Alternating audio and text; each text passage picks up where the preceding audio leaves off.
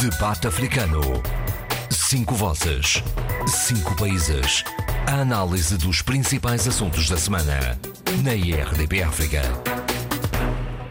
Três acidentes rodoviários envolvendo transportes de passageiros em menos de uma semana.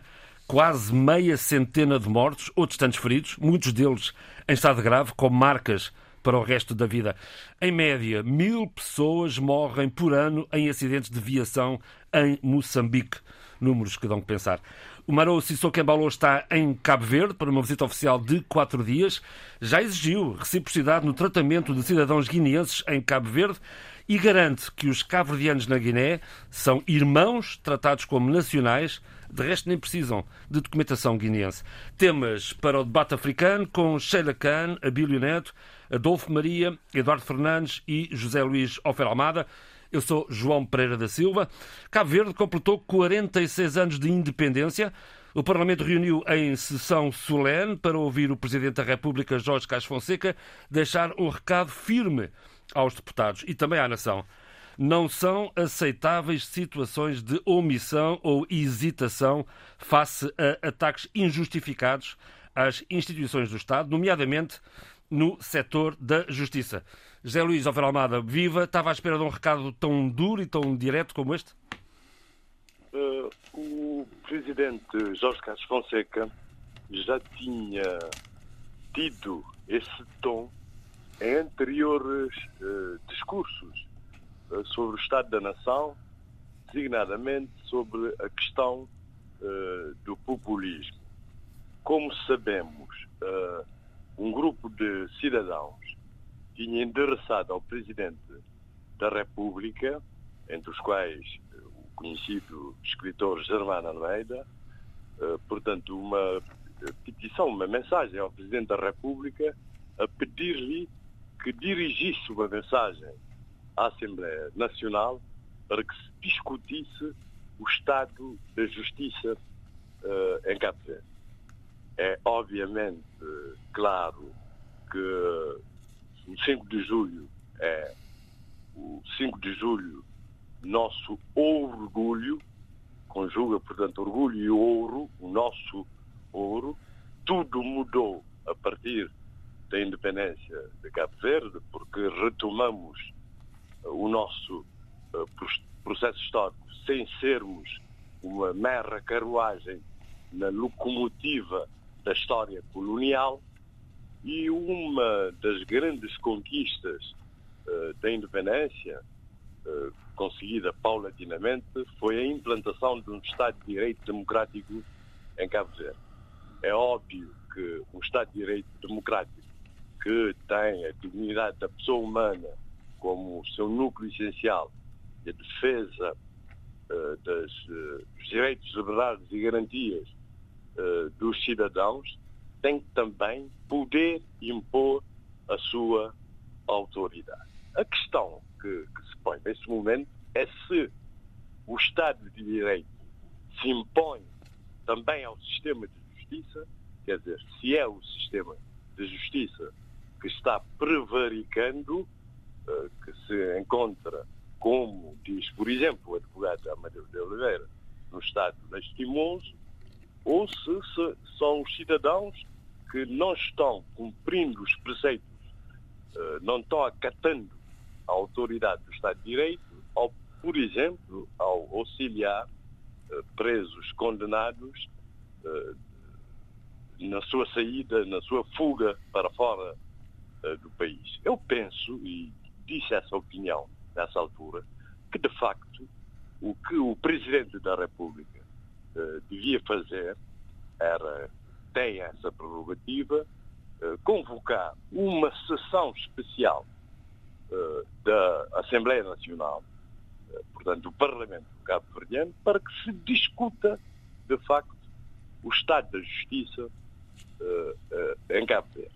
E aí, o, o centro do poder cabo-verdiano, que é o Parlamento, teria a oportunidade de, através dos seus deputados e dos seus grupos parlamentares, dizer o que pensa sobre, sobre toda essa uh, questão. Tanto uma, mais, uma sessão especial, Zé Luís, era isso? Uma sessão especial. Okay. Uma sessão especial E o Presidente da República tem essa prerrogativa Muito bem. de, de, de, portanto, de, de suscitar uma sessão especial da Assembleia para se discutir, porque já se viu que essa questão é controversa e que os cidadãos estão apreensivos em relação a essa questão, com uh, situações que de facto, de facto, põem em causa a autoridade uh, do Estado de Direito democrático uh, cabo-verdiano. devo dizer que eu no, no próximo programa, com certeza que falarei de novo dessa questão, porque entretanto o Procurador-Geral da República que é a entidade competente para o efeito, eh, pediu o levantamento da imunidade parlamentar de Amadeu de Oliveira. Uhum.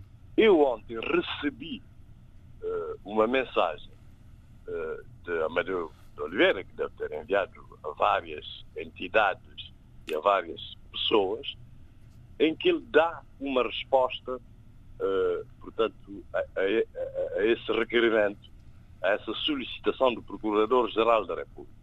Tá bem, mas vamos, texto, vamos centrar agora. Páginas, vamos, cent... vamos José Luís, se ainda não pude ler. Pois está claro, por isso mesmo ler, vamos centrar na mensagem, vamos centrar na mensagem do Presidente da República no dia uh, eh, 5 de julho, na mensagem do Dia Nacional Exatamente. de Cabo Verde. O Presidente da República, portanto, e esse, essa questão de que falamos, eh, portanto, da questão da autoridade do Estado de Direito Democrático Cabo Verde é um dos aspectos da mensagem, mas comum à mensagem do Presidente da República e dos representantes dos grupos, dos três grupos parlamentares da Assembleia, foi que uh, o 5 de julho representou, de facto, uh, um virar da, da história cabo-verdiana, que Cabo Verde teve teve e tem ganhos visíveis uh, uh, com a independência nacional, uh, portanto, não há lugar a arrependimentos, foi um passo decisivo num, num país que, na altura da independência, era considerado um país não só improvável, mas como inviável. E hoje em dia, Cabo Verde, para além de ser um país reconhecido internacionalmente eh, como exemplar eh, pelas aquisições que teve com a independência, inclusive o Estado de Direito Democrático, mas é um país, eh, portanto, de rendimento médio, classificado pela ONU, e que, portanto, teve ganhos visíveis e irrefutáveis em todos os domínios eh, da vida cabo-verdiana. Eh, lembro somente que, à época da independência, eh, Cabo Verde tinha um rendimento per capita de 180 dólares. E hoje em dia, o rendimento per capita é superior a 4 mil dólares, portanto, em paridade com o poder de compra. E quem vê Cabo Verde, quem visita Cabo Verde hoje em dia, vê, portanto, que que, que foi, foi, foi, foi o maior passo que Cabo Verde deu na sua história. Uh, uh, foi, portanto, uh, a conquista da independência nacional. Felizmente, felizmente não tivemos guerras civis, tivemos durante 15 anos um regime autoritário, mas que eu classifico como um regime autoritário mitigado, eh, moderado. um regime, de certa forma... Autoritário moderado. Moderado, mitigado, para utilizar um termo muito na moda em Cabo Verde. Portanto, eu sou absolutamente contra, muito e bem. vou ter a oportunidade de comentar esse livro, contra aqueles, aqueles teóricos e autores que dizem que em Cabo Verde, com a independência, se estabeleceu o Estado autoritário, eh, totalitário. Eu sou absolutamente contra essa uh, qualificação. Uh, porque desde o início, o regime cabo-verdiano, mesmo do Partido Único, foi, uh, foi banhado por uma certa esquizofrenia, na medida em que, sendo um regime autoritário, fez esforços no sentido de que se implantasse também um Estado de direito e que uh, os direitos, não só sociais, uh, dos cidadãos fossem respeitados, sobretudo na questão da dignidade. Claro que esse regime teve depois pulsões repressivas, muito repressivas, em determinados períodos, por exemplo, em 1977 e em 1981, no caso eh, dos, eh, da questão agrária em Santo Antão, mas essas pulsões têm que ser vistas como irrupções Uh, digamos assim, aos olhos da época. Uh, excepcionais. Aos olhos da época. Aos olhos da época. Zé Luís, vou partilhar o tema com os restantes uh, ilustres elementos deste painel. Eduardo Fernandes, Cabo Verde e Guiné-Bissau são países irmãos. que leitura faz breve destes 46 anos de independência de Cabo Verde? E partilha esta questão com os restantes, uh, com os restantes uh, ilustres comentadores. Não, Cabo Verde é o, é exemplo para todos nós. Uh, o desenvolvimento que Cabo Verde teve nestes últimos anos, nessas três décadas, quatro décadas, é extraordinário. Nunca mais se ouviu falar em fome. As crises que, que existiram ao longo do, da, da, história do período colonial nunca mais se verificou. Só isso eh, merece uma atenção particular. Quer dizer, a, a, a população, o povo, está em primeiro lugar. E isto é extremamente importante. Uh, acabar com as crises foi, de facto, algo muito importante uh, na governação de Cabo Verde. E, portanto, uh, eu julgo que os ensinamentos que podemos tirar da, da governação cabo-verdiana são muitos. Uma delas é, é aquilo que o, o Zé Luís Ofer Almada já disse. Uh, para um país que era considerado inviável, uh, está a dar-nos uma, uma grande lição. E, e, portanto, não, só, não, são, não são os recursos apenas que fazem um país desenvolver-se. É a, a massa cinzenta. Essa sim é que sabe uh, aproveitar todos os recursos uh, e todas as oportunidades para fazer desenvolver o, o país e dar melhores condições de vida uh, ao, ao, seu povo, aos cabo-verdianos. E a verdade é que, em toda a sua história, nunca Cabo Verde teve o nível de desenvolvimento que tem hoje, não é? Portanto, só isso já revela de facto que uh, foi, está a ser um sucesso uh, a, a, independência uh, e a governação que está a ser feita em Cabo Verde. Sim, senhor, já volto aos dois, até porque o presidente da Guiné-Bissau está em visita oficial a Cabo Verde. Sheila Khan, como vê estes 46 anos de independência de Cabo Verde? em primeiro lugar, bom dia e parabéns aos cabo-verdianos Alguns deles uh, eu conheço, porque há pouco o Eduardo falava da massa cinzenta, eu chamaria a massa crítica e a, massa, e, e a diáspora. E convivi com muitos cabo-verdianos na Universidade do Minho, por, uh, por várias uh, ocasiões, quer eventos científicos, mas também ao nível de uma camaradagem do dia a dia. Uh, e que denota, acima de tudo, que a diáspora uh, cabo-verdiana é uma diáspora extremamente ativa, extremamente rica de experiências, de saberes. Isto coloca uh, a minha reflexão num ponto em, em, que olhamos para a independência de Cabo Verde como um país uh, que é um país que se cruza Uh, ao nível de, de, de culturas outras, uh, através da sua experiência colonial, eu diria mais colonizadora, uh, e que tem demonstrado, e nós vemos que quando saem os relatórios uh, vários sobre os direitos humanos, sobre o estado da democracia, a arte, o estado da arte da democracia, Cabo Verde é dos países lusófonos, eu não gosto muito de usar esta expressão, uh, ou dos países de. De, de língua portuguesa. De expressão eh, portuguesa. Uh, expressão portuguesa. A lusofonia é um conceito que dá muito é, falar. É muito Vamos... polémica e problemática é, é, para mim. São outros 500, exatamente. Estamos de acordo. E a verdade, e nós sabemos aqui e sempre no debate africano, que Cabo Verde está em primeiro lugar.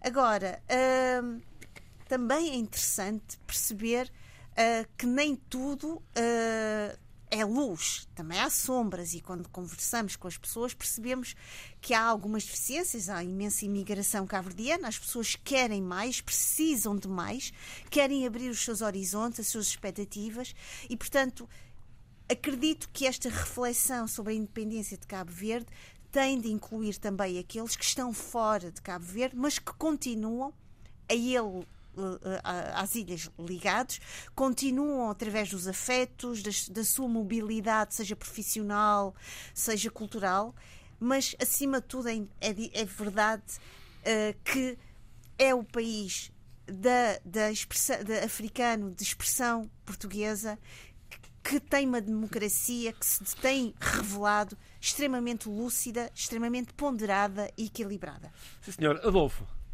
Eu subscrevo o que os meus colegas disseram, é, mas a questão de. E discordo um pouco, do, um pouco não, concordando, discordo, do Eduardo Fernandes, ele diz que é uma questão de massa cinzenta. Claro, sim, mas massa cinzenta há em todos os palópios. O problema é de saber reunir a massa cinzenta. E o problema é de saber governar. O problema é de saber incluir ou excluir. O que é que sucedeu nos outros nossos países?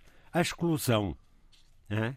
E, portanto, foram afastadas uh, do país mesmo, foram enxutados, escorraçados toda uma série de indivíduos. Outros foram mortos, foram fuzilados. Quer dizer o quê? Isto quer dizer que, de facto, aqueles que procuram incluir, procuram aproveitar o máximo das potencialidades das possibilidades, esses têm sucesso. E Cabo Verde não é por acaso que tem sucesso. Vejamos a história nossa depois da independência, o que é que nós fizemos? Em Angola, em Moçambique, né?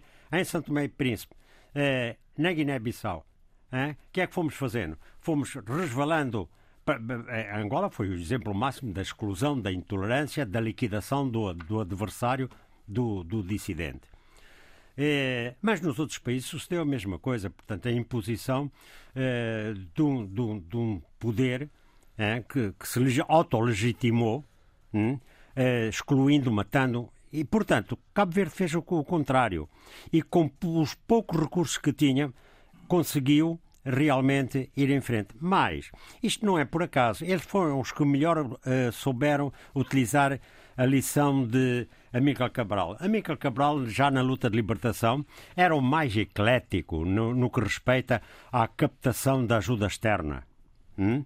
Isto não é por acaso, porque ele partia do princípio o que é que interessa ao meu país. Hein? O interessa ao meu país o máximo de ajuda externa. Daí ele jogava muito bem, porque esse era o aspecto principal. Uh, e no pós-independência sucedeu a mesma coisa.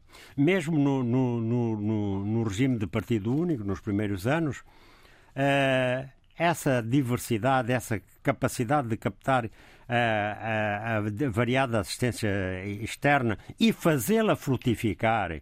Hein? Isso é que era importante. Portanto, não, porque não havia corrupção, havia o sentido de dever, o sentido de servir uh, a pátria. Não houve nos outros países isso. Por muita demagogia utilizada, por muita fraseologia revolucionária, é mentira. Não houve. Eu estou à vontade para o dizer. E, portanto, parabéns aos cabo-verdianos, parabéns ao José Luís Alfaramada Hum. É, pede dele. Obrigado, obrigado. uh, Abílio. Bem, uh, não há muito mais a acrescentar. Uh, mas uh, talvez trazer para, para enriquecer minimamente um pouco mais ainda aquilo que já foi dito relativamente a Cabo Verde. Primeiro, felicitar os cabo-verdianos pelo sucesso que tiveram no seu pós-independência, no seu pós-colonial também, e isso é importante uh, chamar a atenção para o, sucesso no pós-colonial. E, e, e, dizer também, uh, para além de felicitar, uh, dizer também que Cabo Verde, na minha perspectiva, e não querendo ir muito para a história, que a história já ficou aqui muito bem esclarecida, não é? digamos, muito bem analisada, mas aqui, tentar aqui prever um pouco, um pouco mais hum, o futuro de Cabo Verde porque existe aqui eh, uma série de tendências eh, muito discutidas, muito debatidas eh, no país, relativamente a caminho estratégico o país deve definir-se para melhor conseguir consolidar os ganhos que já foi tendo no pós-independência. Nomeadamente, saber qual será a tendência em termos de relações uh, internacionais, em termos de posicionamento para relações internacionais, que Cabo Verde uh, uh, tentará consolidar para projetar-se no futuro. Alguns apelam e insistem na ideia da integração no Bloco Regional Africano e outros na intensificação das relações como zona especial da União Europeia. A verdade, não e há também a relação com a América. Sim, a relação com a transatlântica, eh, que eu já lá irei, eh, já lá irei eh, muito rapidamente, que é para deixar aqui uma nota, que é uma nota significativa e que tem que ver com aquilo que eu ia dizer a seguir, que é o seguinte, mais do que isso tudo que nós falamos aqui, e olhando para o futuro, Cabo Verde é provavelmente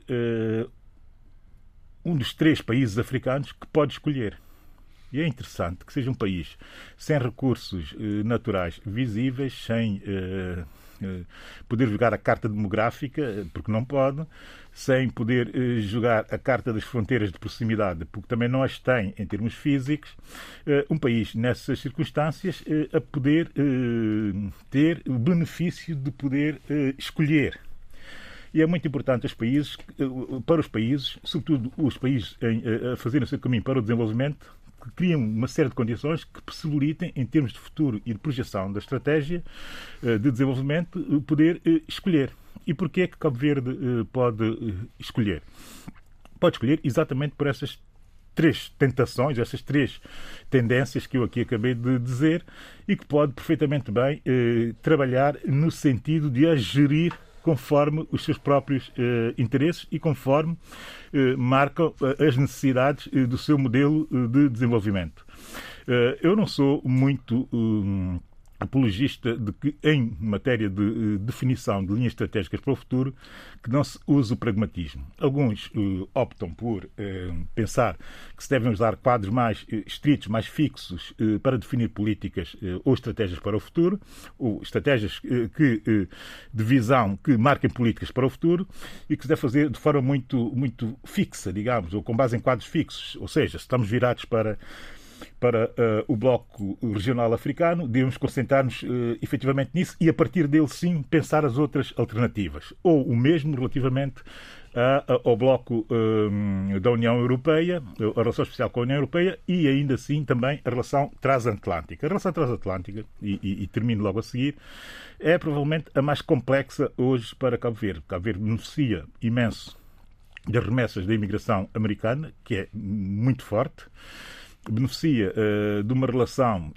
institucional uh, também muito forte uh, com os Estados Unidos da América, que passa muito pela, pela, pela as dinâmicas da sua diáspora, mas também as dinâmicas internas, e tem aqui um pequeno problema que tem que ver, e muito que ver, com o mundo que vem aí a seguir, tende a ser um mundo, de certa forma, uh, bipolar, com a China por um lado e Estados Unidos uh, para o outro lado, os Estados Unidos ou os seus aliados, ou como quisermos uh, entender a forma como o mundo será estabelecido. E aqui entra, para muitos analistas, o grande problema de Cabo Verde. Cabo Verde tem tido um relações uh, de parceria muito estreitas com os dois uh, países, com a China e também com os Estados Unidos uh, da América. São formas muito distintas de estar na relação com Cabo Verde, tanto num país como com outro. Mas Cabo Verde ganha aqui uma dimensão de importância para o futuro em qualquer um dos dois países, tanto mais que o António Blinken, atual secretário de Estado americano, uh, dos cinco telefonemas feitos para uh, líderes de, diplomacia africanos, uh, um deles foi para, exatamente para o, para, para, para, para o Ministro dos Negócios Estrangeiros de Cabo Verde. Isso quer dizer muito em termos daquilo que são as expectativas dos Estados Unidos para Cabo Verde. Quando se fala, e bastante até, de uma espécie de nova, nova era, nova vaga dos uh, Millennium Account Challenge, que Cabo Verde beneficiou e beneficiou muito desses, desses, desse pacote de, de, doações, que eram, eram autênticas doações. Sim.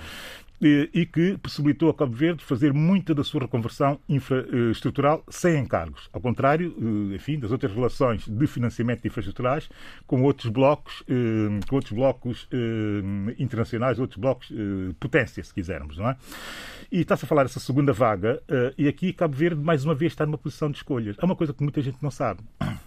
Quando foi da negociação do Millennium Challenge Account americano, é uma coisa muito interessante, porque eu fui verificar isso e confirma-se. O parecer eh, do Senado que aprovou uh, a viabilização dos financiamentos para Cabo Verde está assinado exatamente pelo atual Presidente dos Estados Unidos da América, pelo Joe Biden. É quem assina o parecer favorável de acesso aos financiamentos do, do, do, do da Milênio uh, para Cabo Verde. E, e, e, o interessante ainda é que é o Mitch Rooney, o, o, o homem forte, se calhar, no, no Senado, no Senado do lado republicano, que faz a segunda a, a, assinatura. E eu pergunto-me, quando estive a ler esse documento, a coisa é de um mês e tal, eu, eu, foi há mês e meio que eu estive a verificar toda a documentação cabo-verdiana de acesso ao, ao, ao milénio, porque já se anuncia fortemente o, o terceiro pacote, um pacote que já não é propriamente o milénio, é uma coisa de, de dimensões, se se confirmar, verdadeiramente incríveis, não é? Daí alguma, da, alguma, alguma das movimentações eh, da diplomacia cabo-verdiana num determinado sentido, porque sabem aquilo que aí vem, e quando fui verificar a documentação, vejo vejo, de facto, o parecer favorável do Senado está assinado por duas figuras que são uh, absolutamente proeminentes hoje na decisão dos fluxos de financiamento americanos para, para, para, para, para a África ou para os seus enfim, parceiros. E, e, um deles é o presidente Biden e o outro é o líder republicano do, do Senado dos Estados Unidos da América. Quando eu falo de países que têm capacidade de poder escolher o, o, o, o seu modelo, as suas estratégias e até a sua definição política exterior, Cabo Verde, eh, só por esse exemplo que eu acabei de dar, eh, revela de facto todo o trabalho que é feito, o trabalho de profundidade. Isto não é só acaso, isto não é só sorte, isto não é só estar-se lá no momento certo. Isto é um trabalho profundíssimo e que naturalmente tem que ter resultados. E este trabalho os cabo-verdianos têm feito com absoluta genialidade. Sim, senhor. E é em Cabo Verde, justamente, que está em visita oficial, como aqui já foi dito, o Mário Cícero Quembaló, uh, José uh, Eduardo Fernandes. antes de passar ao José Luís, Eduardo Fernandes, um, uma, uma, uma, visita que, no fundo, é mais uma desta, desta, desta, desta diplomacia do chefe de Estado guineense e já deixou um recado muito claro: quer reciprocidade para os cidadãos guineenses em Cabo Verde. Sim, quer dizer, para além dessa, digamos, desse apelo, não é? Dessa, muito essa... veemente, muito veemente. Exato, muito veemente. Uh, a verdade é que não vejo dificuldade em que isso possa vir a acontecer, não é? o número de imigrantes, chamemos assim, os imigrantes guineenses em Cabo Verde, uh, é um número uh, que significativo não, não, deve constituir e, e julgo que não constitui qualquer problema em, em, em, satisfazer essa pretensão, esse desejo do Presidente da República da Guiné-Bissau. Não é? Portanto, julgo que o número não deverá andar muito acima dos 9 mil eh, de 9 mil guineenses, eh, digamos, em Cabo Verde. Guineenses com cidadania guineense e não já alguns eh, guineenses que já têm a cidadania cabo-verdiana, não é? E, uhum. e, são bastantes já, já são bastantes. José Luís, Eduardo, que... diga, diga. diga. Não, estava a perguntar que, esperar, que esperar desta visita. Enfim, são quatro dias, o que é que pode sair desta, desta visita oficial? Eu julgo que há sempre um reforço da cooperação, da, da, da, da aproximação cada vez maior e, e, não estou a pôr em causa essa mesma aproximação que já existe. Existe historicamente, já existe há muitos anos, mas que é bom sempre estimular para, para, que, para que a proximidade entre os dois países permaneça, permaneça e que haja um diálogo franco e aberto, porque uh, a história uh, aproximou muito o, os, dois, os dois países e há que uh, atualmente continuar a, a, desenvolver essas uma, uma espécie de parceria entre Guiné e Cabo Verde, porque até há bastante aspectos de complementaridade entre os dois países. nós não temos sabido aproveitar integralmente essa complementaridade. E julgo que chegou a hora uh, de se aproveitar. Uh, a Guiné tem potencialidades no domínio agrícola devido ao seu à questão da pluviosidade na Guiné. Cabo Verde tem necessidade de, de, de, de hortícolas e de, de frutos e, e, e, de vários outros, digamos, produções agrícolas. E, e Cabo Verde pode fornecer também à Guiné uh, inclusivamente vários, vários produtos industriais até. Não nos esqueçamos que Cabo Verde tem, já tem fábrica uh, de conservas, né? Tem, fábrica, tem uh, um, uma farmacêutica em, pro, em, em Profaca, julgo eu, uhum. uh, muito importante, que já produz vários tipos de medicamentos. Há a possibilidade de, de um fluxo comercial entre os dois países é, que pode ser desenvolvido. E, e, portanto, eu acho que essas visitas, para além de, eh, de, de, de cortesia, digamos, e da, diplomacia, podem, podem trazer vantagens para, para ambos os países. José Luís. Uh, bom, antes, antes de mais, eh, quando se fala da Guiné-Cabo Verde, tem que se falar necessariamente de Amiga Cabral. E, e queria sublinhar que nas tais mensagens da sessão solene, todos os grupos parlamentares uh, sublinharam o papel uh, fundamental, precursor, agregador da Mica Cabral e necessariamente do projeto da unidade que Cabo Verde para a obtenção da independência uh, de Cabo Verde. Isso como ponto de partida. E sobre o que pede o presidente, solicita o presidente da Guiné-Bissau, devo, devo ir de novo à história, porque eh, na vigência do projeto da unidade de Guiné-Cabo Verde havia uma equiparação constitucional entre cidadãos guineenses e cidadãos cabo-verdianos quando se encontrassem nos respectivos países. Quer dizer, um guineense uh, em Cabo Verde, até 1980, até o golpe de Estado de Nino Vieira, portanto, tinha em Cabo Verde os mesmos direitos e os mesmos deveres que um cidadão cabo-verdiano. E vice-versa. Um cidadão cabo-verdiano na Guiné-Bissau até, até 1980, até novembro de 1980, tinha exatamente os mesmos direitos. Isso estava fixado claramente na Constituição cabo-verdiana de 1980 e também na Constituição guineense de 1973. Facto é que com a ruptura da, da unidade Guiné-Cabo Verde, portanto, esses laços especiais deixaram de existir. E, portanto, o cabo-verdiano na Guiné passou a ser um estrangeiro como qualquer outro, uh, e um guineense em Cabo Verde passou a ser um estrangeiro como qualquer outro, salvaguardadas eh, os direitos otorgados pelos tratados da CDAO. Portanto, eu não vejo que seja, eu não sei o que é que acontece concretamente eh, na Guiné-Bissau, mas não vejo que, que, que, que, haja uma equiparação de direitos eh, de, fixada constitucionalmente e, portanto, de forma automática, como nos tempos da vigência da unidade Guiné-Cabo O Márcio Soquembaló uh, queixou-se queixou que é inaceitável os rumores de guineenses barrados à entrada dos aeroportos cabo-verdianos e por isso mesmo pediu reciprocidade. Exatamente. Eh, o que, é, o que existe só, é, é, é, um tratado, uh, os tratados da, da, da CDL que otorgam direitos aos cidadãos dos países da CDAO, mas também Cabo Verde dispõe uh, de uma lei muito específica, que é o Estatuto do Cidadão Lusófono, que facilita, portanto, a integração e, e, e outorga de direitos a cidadãos uh, lusófonos.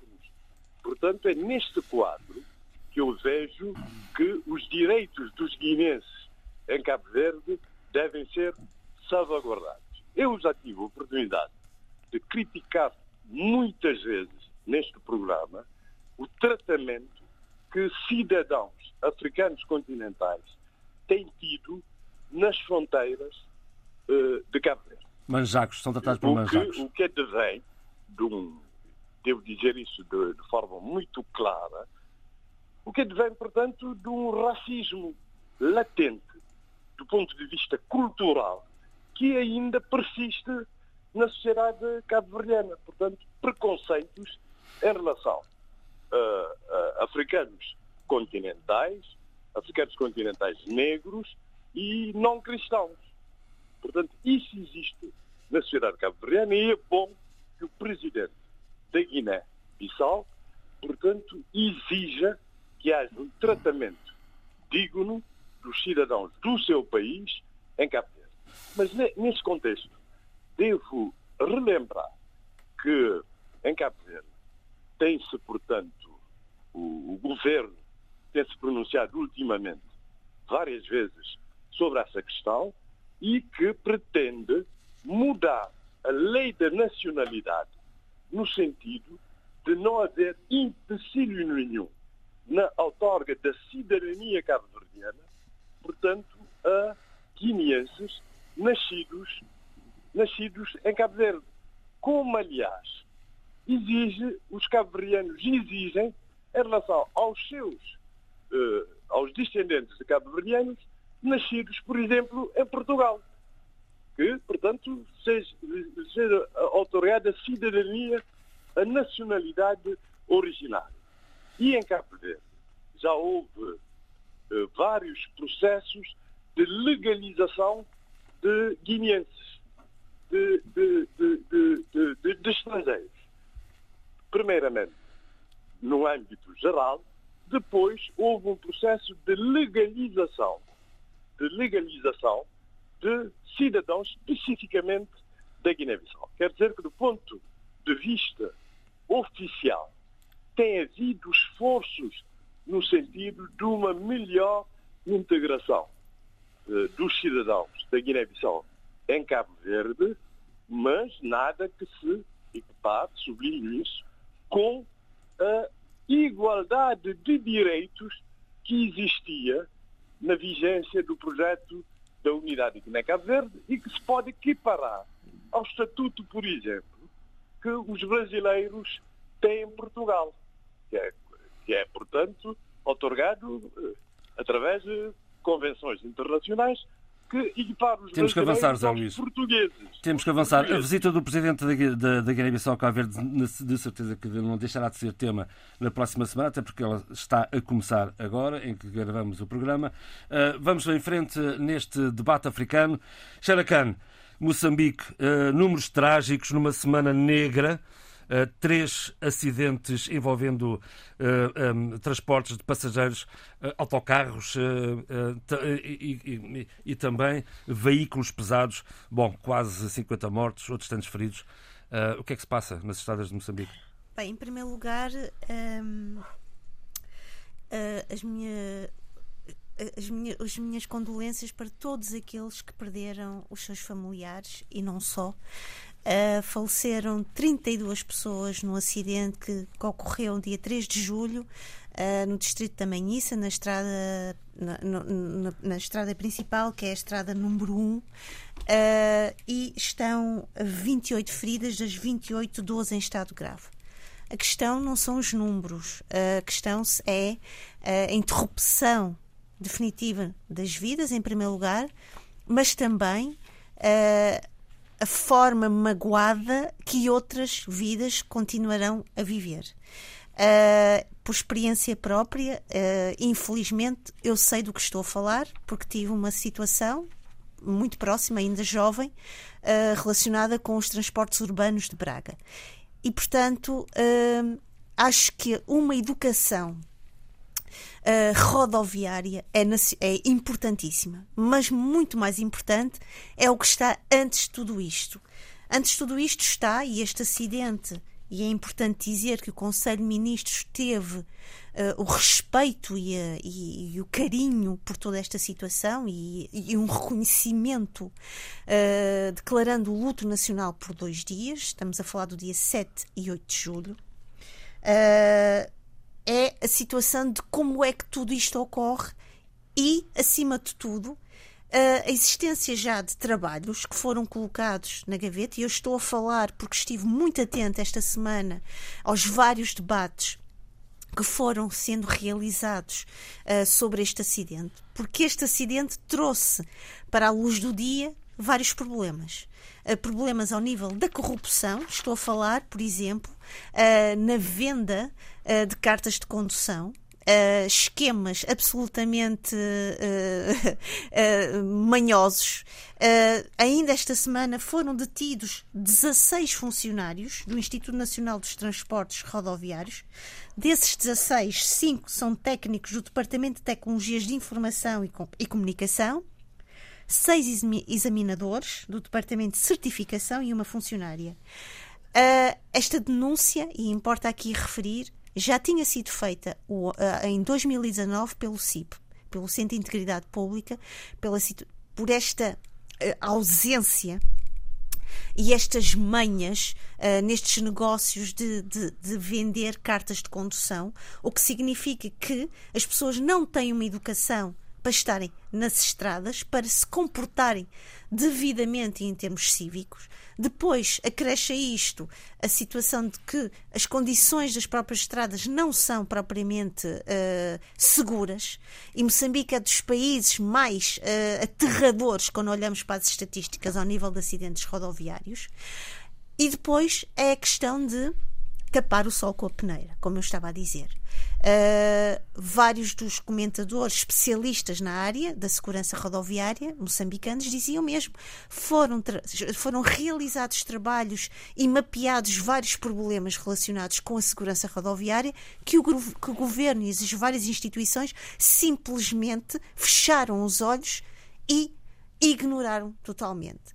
E a pergunta é: é preciso acedermos e alcançarmos esta tragédia para termos noção dos problemas que são endógenos, que é a corrupção sistémica, que é uma corrupção que não só se traduz ao nível e no âmbito das instituições, mas também que são uh, uh, uh, pro, proporcionadas pelos próprios cidadãos. ainda ontem, vendo um debate um, havia um, do, um, dos, um dos comentadores, analistas, dizia porque a culpa é também de quem uh, compra e que se permite comprar uh, estas cartas de condução.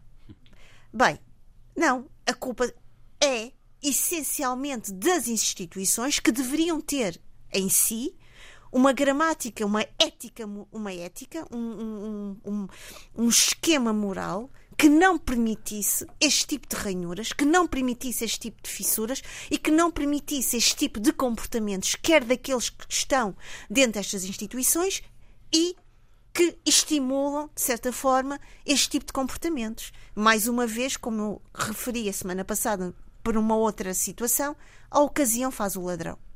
A questão é que uh, vivemos, e aqui é importante pararmos um pouco para percebermos isto vivemos uma, um, um estilo de vida uh, absolutamente caótico, sempre a correr, sempre a tentar uh, uh, trabalhar por atalhos, não querendo assumir responsabilidades muitas vezes, porque as exigências do nosso dia a dia são enormes, são significativas a todos os níveis, e quando, logicamente, existem estas possibilidades que são extremamente perigosas para, não só para aquele que, que, se, que, que se permite uh, nesse comportamento, mas perigosas para, para quem está à nossa volta, depois acontecem estas, estas situações. Uh, vários, uh, um dos responsáveis da transportadora Nhacale, que está envolvida neste neste, neste primeiro acidente, porque houve, primeiro... três, houve três. Exatamente. Foi um no exatamente, sábado, outro na quarta e outro na quinta-feira uh, veio já referir que, logicamente, irá uh, dar apoio uh, e, e, acompanhamento às famílias. Mas eu quero dizer o seguinte, por experiência própria, novamente, e, este, e aqui estou apenas a recorrer a esta experiência, não para falar da minha experiência, mas para falar daquilo que resulta do contacto com estas tragédias, quem fica não fica bem Uh, são anos e anos e anos de reconfiguração da sua vida, reconstituição psicológica uh, das dinâmicas para colmatar uma ausência que é definitiva. E, portanto, eu acho que deveria e temos de urgentemente, mas urgentemente, pararmos um pouco, pensarmos que 32, 32 vidas foram-nos retiradas e roubadas indevidamente, mas muitas outras ficarão muito machucadas e eu espero que o governo, as instituições aqui uh, relacionadas com toda esta situação da segurança rodoviária, a questão do civismo e um dever deve ser sempre uh, não só uh, reconhecido, ensinado, mas acima de tudo partilhado como uma obrigação do dia a dia para cada cidadão. Uma, diga, diga. Uh, não obstante, só para terminar, não obstante o facilitismo, que é muitas vezes tentador, acho que as pessoas deveriam sempre pensar que no final da linha facilit os facilitismos podem ser altamente uh, per uh, perversos, quer para aqueles que, o, que, os, que, que, os cometem, que os realizam, que os abraçam, e mas para aqueles que, que infelizmente, na hora errada, estão, uh, estão naqueles momentos e dos quais não podem escapulir. Uma semana negra nas estradas moçambicanas três acidentes uh, com mortos. Eu recordo que, em média, de acordo com a Associação Moçambicana para Vítimas de Acidentes de Viação, em média morrem pelo menos mil pessoas uh, por ano, por ano em, em, acidentes de viação em eu, eu, queria só dizer o seguinte: uma, por exemplo, a última vez que eu fui, que eu estive em Maputo, em 2010, uh, eh, tinha ido fazer uma, tenho, fiz uma viagem até a África do Sul, ao Kruger Park, e no regresso eu tinha vários amigos meus preocupadíssimos porque me diziam: tu fica atenta à estrada porque tu podes ter pessoas à beira da estrada a dormirem. E se tu não te apercebes, tu atropelas pessoas porque o, o, o, o, caos é enorme. E eu lembro ter ficado absolutamente espantada, porque não, não, eu não, nunca me coloco na situação de eu que, venho, que estou na Europa e que venho da Europa sou muito mais civilizada do que os outros que estão no outro espaço. Não.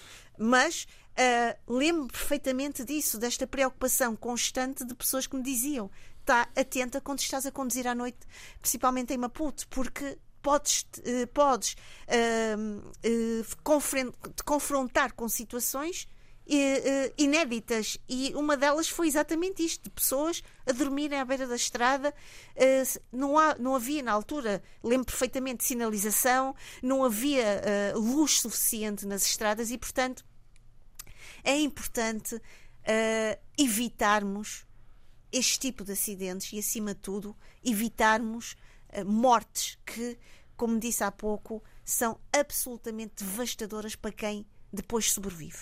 www.rtp.pt barra rdpafrica é por aqui que continua o debate africano para falar da atualidade política em São Tomé e Príncipe e em Angola. Vamos a Angola e já vamos a seguir a São Tomé e Príncipe Abílio.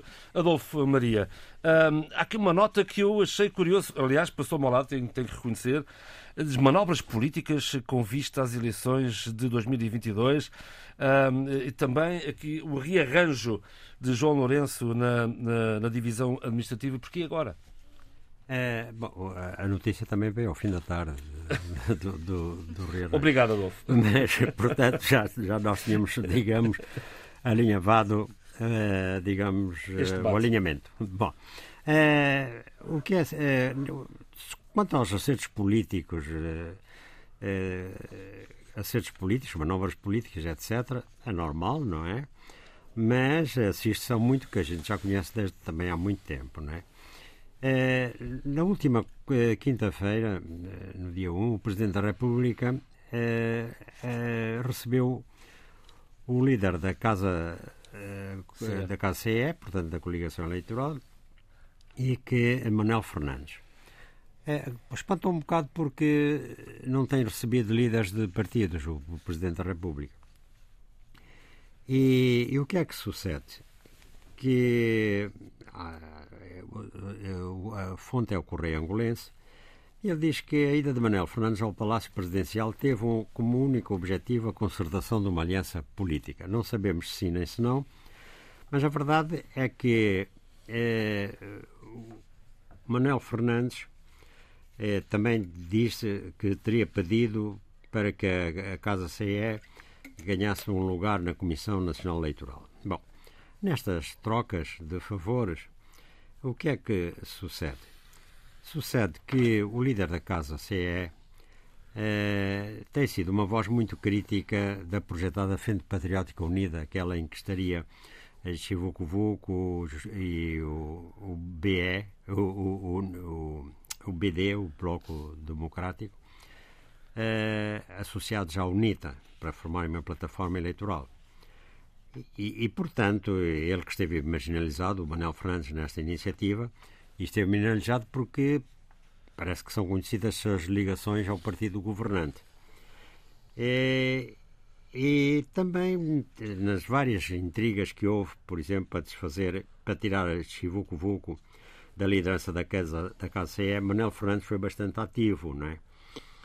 Eh, portanto, diz-se agora que, e nós, o que é que nós estamos a, ver? Por exemplo, Dino Chingunji, uh, que é da UNITA, uh, vai formar um partido, depois Bela Melaquias, Mfuka Muzemba,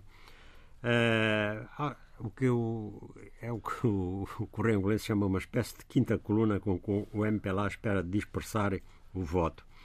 E, e também David Mendes, dito deputado independente, mas, mas pela bancada bonita, e que, eh, segundo o angolense, o MPLA incumbiu a tarefa específica de eh, morder os calcanhares de Alberto Costa Júnior. A par disto, o BD, o Bloco Democrático, fez uma sua reunião, um, uma, um congresso, e então elegeu, elegeu eh, Filomeno Vieira Lopes para presidente. E, o, vice, e o presidente, que, que é Justino Pinto Andar, passa a vice-presidente. E, portanto, o, e Mota Sebastião será o secretário-geral. E aqui parece que uh, Filomeno Vieira Lopes uh, quer derimir o conflito que existe uh, com, a, com a, a, Casa CE, onde eles estavam em bloco, e aliás foi essa coligação que permitiu que Justino Pinto Andar seja deputado. O que é que sucede agora? Sucede que Filomeno Vieira Lopes quer realmente traçar linhas mais de, de, divisórias mais claras e, portanto, optar pela uh, plataforma em que, que é comandada pela UNITA. Bom, no meio disto tudo, e ao fim da tarde, apareceu uma notícia que de ontem, de ontem, quinta-feira, não é? que foi criada uma comissão para a alteração da divisão política-administrativa de Angola. E e então, a comissão é coordenada pelo Ministro de Estado e chefe da Casa Civil do Presidente da República. Uh, integra os ministros da Administração do Território, do Interior, das Finanças, Economia e Planeamento, da Justiça, dos Direitos Humanos. Também Ministro dos Transportes, das Obras Públicas, Ordenamento Territorial, Telecomunicações, Tecnologias Informação e Comunicação Social, Educação e Saúde. Quer dizer, quase todos os ministérios estão lá. E também os governadores de Quando Cubango, Lunda Norte, Malange, Mochico e Uige que é onde vai incidir essa divisão político-administrativa. Bom, quando nós sabemos que se fala em eh, eleições autárquicas, e quando nós sabemos que daqui a um ano haverá eleições legislativas e também para a Presidência da República, eh, não compreendemos o que é que esta Comissão pode fazer em tão curto espaço de tempo, não é? Porque, como ali é dito, a Comissão tem a tarefa de inventariar o equipamento administrativo, económico e social mais relevante, os principais investimentos públicos em curso ou em preparação, em cada uma das províncias, preparar a proposta de orçamento e de programa, isto talvez seja o CERN, eh, eh, e de programa de investimento público para o ano 2022. Ora, a mim parece-me que realmente o Executivo está, eh, pensando no ano eleitoral, eh, numa atribuição de verbas é, a, a, favorecer uns setores, ou pelo menos a diminuir as contradições que há e, as, e a melhorar as condições económicas e sociais em algumas regiões, isto tudo visando o voto. Quer dizer, eh, uma divisão administrativa é normal, quer dizer, que se faça, que, até porque Angola, embora eu não compreenda, por exemplo, eh, o Quando sim é vasto, mas também é pouco povoado.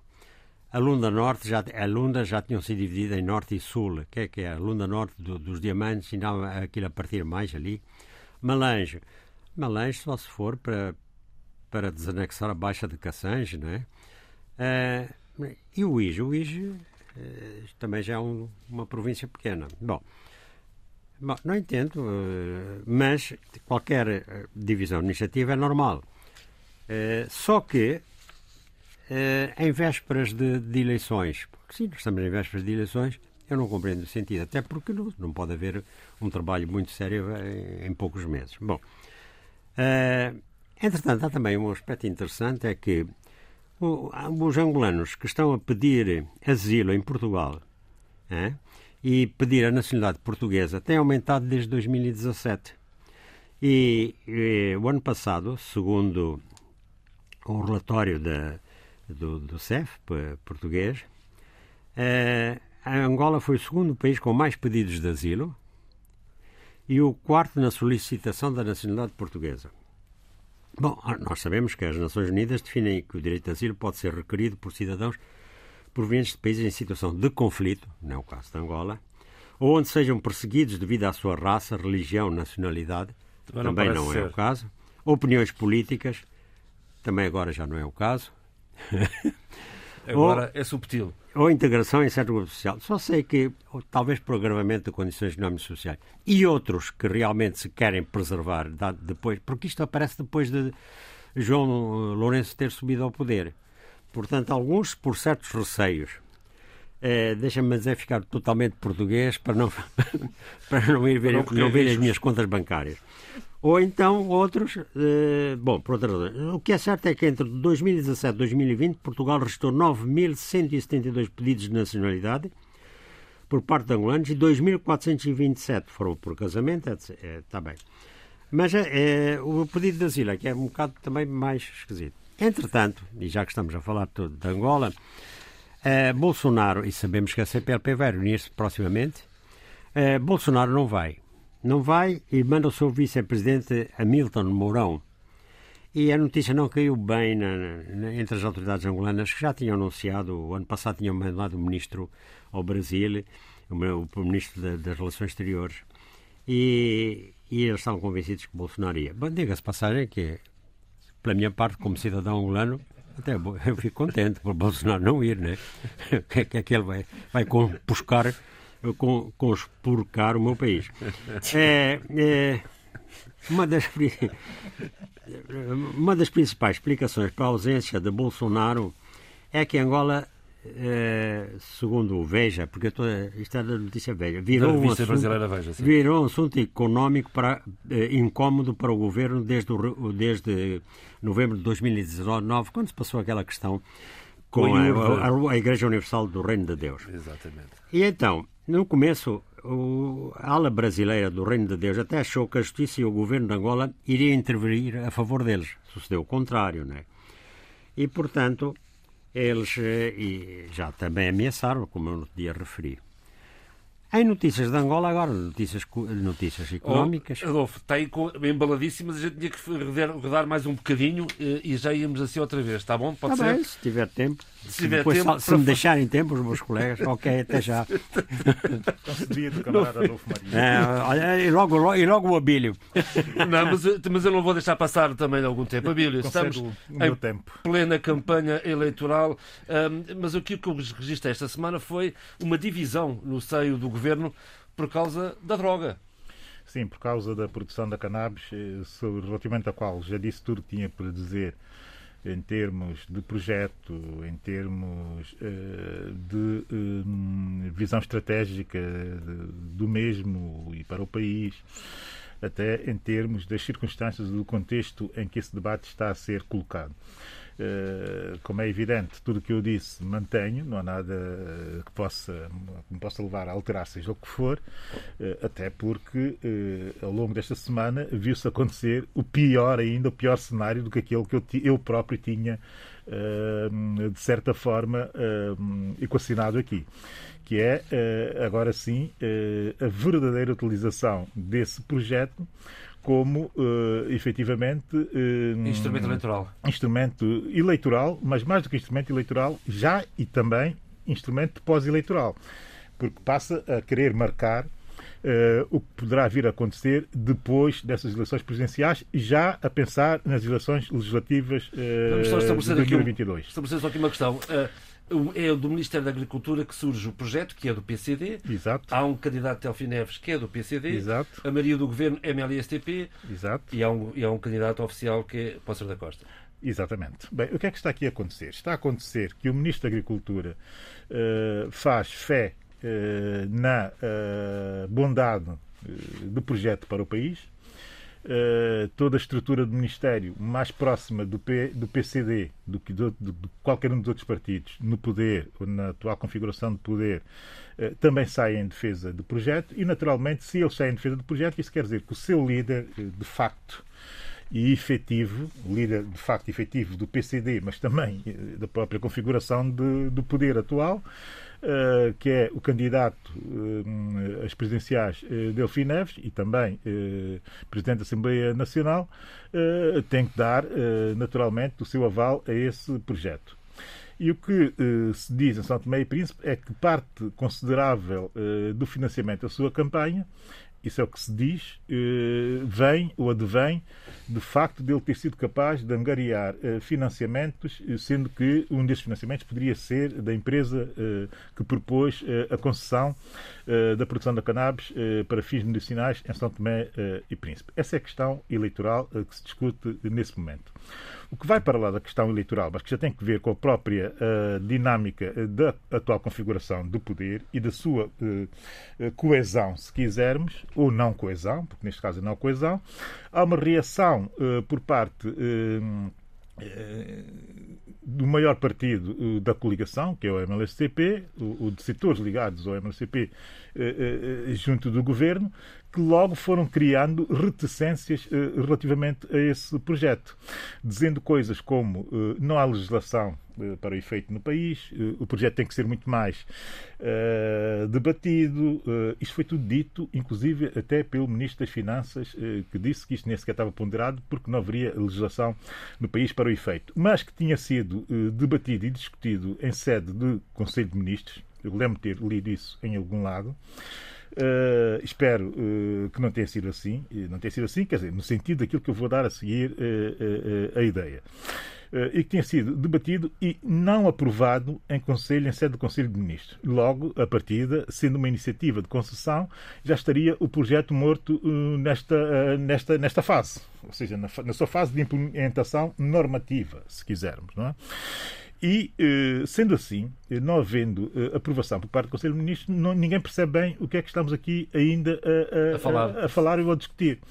Mas a verdade é que a legislação, para o efeito, vai dar entrada na Assembleia Nacional e, segundo se sabe, ela vai ser votada na Assembleia Nacional para se compreender efetivamente quem se posiciona a favor ou contra na Assembleia Nacional uh, da persecução desse projeto. e vai, está, vai dar entrada ainda em plena campanha ou depois das presidenciais? Uh, Dizem-me a mim que está agendado para ainda, uh, para ainda esta semana. Seria para hoje, se eu não me engano muito, e se estiver enganado, que me corrijam naturalmente. Plenário, Portanto, estamos, eu estou expectante de perceber como é que os partidos vão votar essa legislação.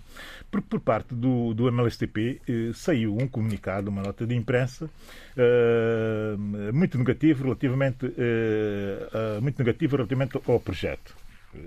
Agora, isto é uma coisa que o MLCP diz enquanto partido, outra coisa poderá ser o MLCP a votar uh, na Assembleia Nacional e outra coisa ainda é o MLCP ter o primeiro-ministro do governo que não aprova uh, um projeto do sede do Conselho de Ministros, mas tem que levar com esse projeto na mesma. Isto também é a noção das lideranças que estão aqui, eh, o nível de lideranças que estão aqui em causa. Lideranças frágeis eh, e países com lideranças frágeis não pode, de facto, meter-se num projeto deste género, que é um projeto muito sensível. E eu vou relembrar, porque não tem feito de forma suficiente e bastante, o seguinte: uh, entre julho do ano passado e fevereiro deste ano já, no Golfo da Guiné uh, houve uh, seis apreensões. no Golfo da Guiné, não, de droga que vinha de navios que circulam e navegam nas águas do Golfo da Guiné em direção ao norte, com manobras um pouco estranhas pelo Atlântico, mas saem efetivamente do Golfo da Guiné em direção ao norte, mas que tanto a Guarda Civil espanhola como eh, a autoridade uh, aduaneira uh, e fiscal espanhola fizeram seis apreensões, uh, sendo que duas delas foram das maiores apreensões de cannabis, de marijuana, exatamente de navios, veleiros que saíram do Golfo da Guiné. Esse é o quadro internacional e de risco, se quisermos, que existe relativamente ao tráfico de drogas do Golfo da Guiné atualmente é de facto um assunto que já vem de 2019, de 2009, do primeiro relatório do NDOC, em que se de forma eh, objetiva, se acentuava o facto eh, da, da, da, do Golfo da Guiné está já a ser, naquela altura, um player fortíssimo no fluir, no fluxo de tráficos de drogas para a Europa, mas naquela altura cocaína. Agora, não, agora estamos aqui com forças internacionais, nomeadamente no caso da apreensão da, da, da marijuana, que foi a 30 de setembro, e depois também a 22 de novembro, noticiado eh, em meios espanhóis. Eh, já estamos aqui eh, a incluir ações de combate que colocam polícias terrivelmente coordenadas, se quisermos assim, implicam os americanos, implicam os europeus, mas também implicam os africanos, e que dão aqui já uma nova tendência de tráfico no Golfo da Guiné. Quer dizer, quando a ideia o, o, olhar uh, do risco do Golfo tem muito que ver com essa, essa, essa, esse aumento do tráfico na nossa região.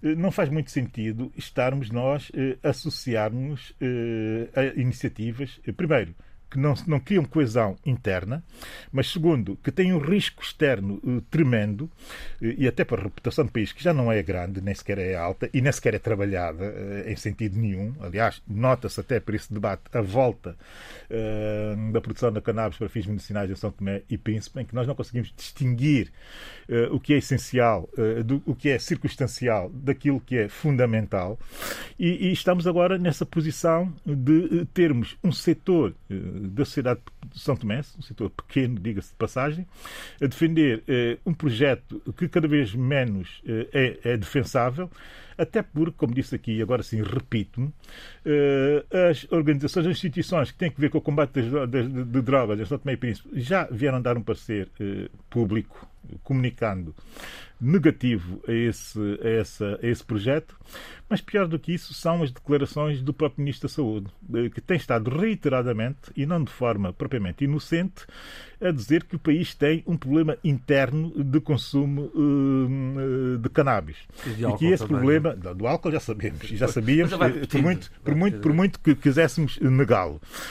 E essa, essa tendência de negar o evidente, ou as evidências, eh, tem sido efetivamente o nosso cancro, mas continuamos a insistir ainda nessa abordagem. Mas dizer que o Ministro tem, tem, tem feito essa essas, tem feito essas declarações, uh, tentando ser uh, o máximo subtil possível, mas já não há subtileza que aguente aquilo que ele vai dizendo de forma reiterada e sistemática, inclusive chamando a atenção para algo que para mim ainda não era líquido que é uh, o facto de já estarmos em momento de uh, quase estar a ser um problema de saúde pública. Uh, em São Tomé e Príncipe, o consumo de drogas leves, como é o caso da cannabis. Pior é associar esse consumo de drogas leves ao aumento exponencial e impactante da violência, não, da violência da violência criminosa, tanto de género como outro tipo de, de, de, de, violência, de violência, nomeadamente roubos, furtos, bastante violentos em São Tomé e Príncipe, nomeadamente no tecido urbano do país. Portanto, o que é que nós temos aqui? temos, uma vez mais, o país que deveria ser o país inteligente, sensível e com alguma visão, a uh, discutir um tema que é um tema uh, sensível uh, no momento que é um momento também sensível para o país, não sabendo distinguir nem uma coisa nem outra e não sabendo também distinguir a sensibilidade internacional para algo que nos pode colocar em maus lençóis. Fora isso, não há muito mais debate uh, nessa, nessa campanha. Quer dizer, não há debate que eu possa, ou sobre a qual uh, me interesse muito uh, falar. Uh, porque uh, efetivamente não se está a dizer uh, muita coisa uh, de relevante, agora é campanha pura e dura, é Sim, tentar senhor. convencer o eleitorado da bondade dos projetos políticos. eu não vou, naturalmente, como disse que não ia fazer, não vou falar enfim, dos discursos políticos, não, mas quero terminar dizendo o seguinte, que eu tenho absoluta confiança na cidadania são tomense, que eu não tenho a mínima dúvida que nesta altura compreende exatamente o que está em causa uh, para o país e compreende exatamente uh, uh, que o que está em causa vai determinar e muito o futuro de São Tomé e Príncipe. Daí exortar a cidadania a votar livremente, naturalmente, que façam as suas escolhas, enfim, sou liberal e sou pró-escolhas, livres, e que façam as suas escolhas e que o país cá estará para aguentar com o resultado das escolhas eh, dos São Não vamos deixar de existir eh, por aquilo que vier a seguir, mas eh, a verdade é que, eh, pelas notícias que eu tive esta semana, que nós todos tivemos esta semana, da morte eh, do presidente haitiano, eu espero bem que nenhuma das escolhas nos leve, nos leve nesse sentido. Porque há muitos são tomenses já com um discurso muito negativo e muito pessimista de que nós estamos gradualmente a caminhar para uma haitização do país. Não é isso que nós queremos, portanto, exorto só a fazermos melhor, as melhores escolhas possíveis. Muito bem, vamos, vamos à Guiné-Bissau. Eduardo Fernandes, esta semana eu, eu, fomos confrontados com uma notícia que vem do fim de semana passado, que é terrível, que é da, da humilhação a que foram sujeitos uns jovens a, a, a, na Ibafatá. A fotografia é, é, é terrível. Eles estão deitados, maniatados numa poça de lama. Uh, como é que isto é possível? Na verdade, houve uma reação rápida. Como é que faz a leitura de, desta reação do governo que decidiu expulsar os polícias envolvidos nesta situação? Não, eu julgo que foi, foi de facto uma medida drástica e oportuna, porque não se pode humilhar um cidadão uh, obrigando a, a, a deitar-se a deitar uh, nas poças de água suja. Nós estamos em plena época chuvosa na Guiné e, portanto, uh, as ruas e, sobretudo, a rotunda a grande rotunda de Bafatá Uh, está, está cheio, não é alcatroado, ou, já, ou já foi, já, já foi, já foi. Já foi, exato, exatamente isso. De modo que apresenta poças de água uh, sujas e, portanto, uh, os polícias obrigaram os, os três jovens a, a deitarem-se nessas poças de água. Para já é uma prática, quer dizer, inaceitável, não é? Não é? Uh, se tivessem cometido algum, alguma infração, uh, as medidas deviam ser outras, mas nem sequer eles cometeram qualquer in, in, infração. Eles estavam-se a preparar para fazer uma manifestação pacífica pelo facto de Bafatá estar sem luz e sem água há bastante tempo e reclamavam, esses, esses cidadãos jovens reclamavam é, digamos, a reposição da, da, da, da, água e da luz que tanta falta faz eh, em qualquer cidade, não é?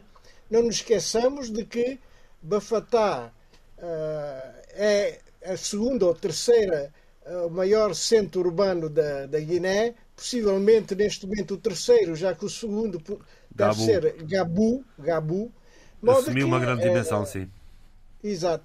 E, portanto, uh, julgo que a, a manifestação ou, ou, o pedido dos jovens é, é, é normal Mais e aceitável. E, portanto, faz todo o sentido. E, portanto, não se, não, e, e, e, o castigo que lhes foi aplicado é, é de humilhação e, e, a polícia não pode estar envolvida a, a, humilhar o cidadão. Dá a ideia que, que, que lidam de livre iniciativa uh, uh, e Sim. não se percebe como é que andam ali à, à, à rédea solta, passa a expressão, uh, com aquele tipo de situação.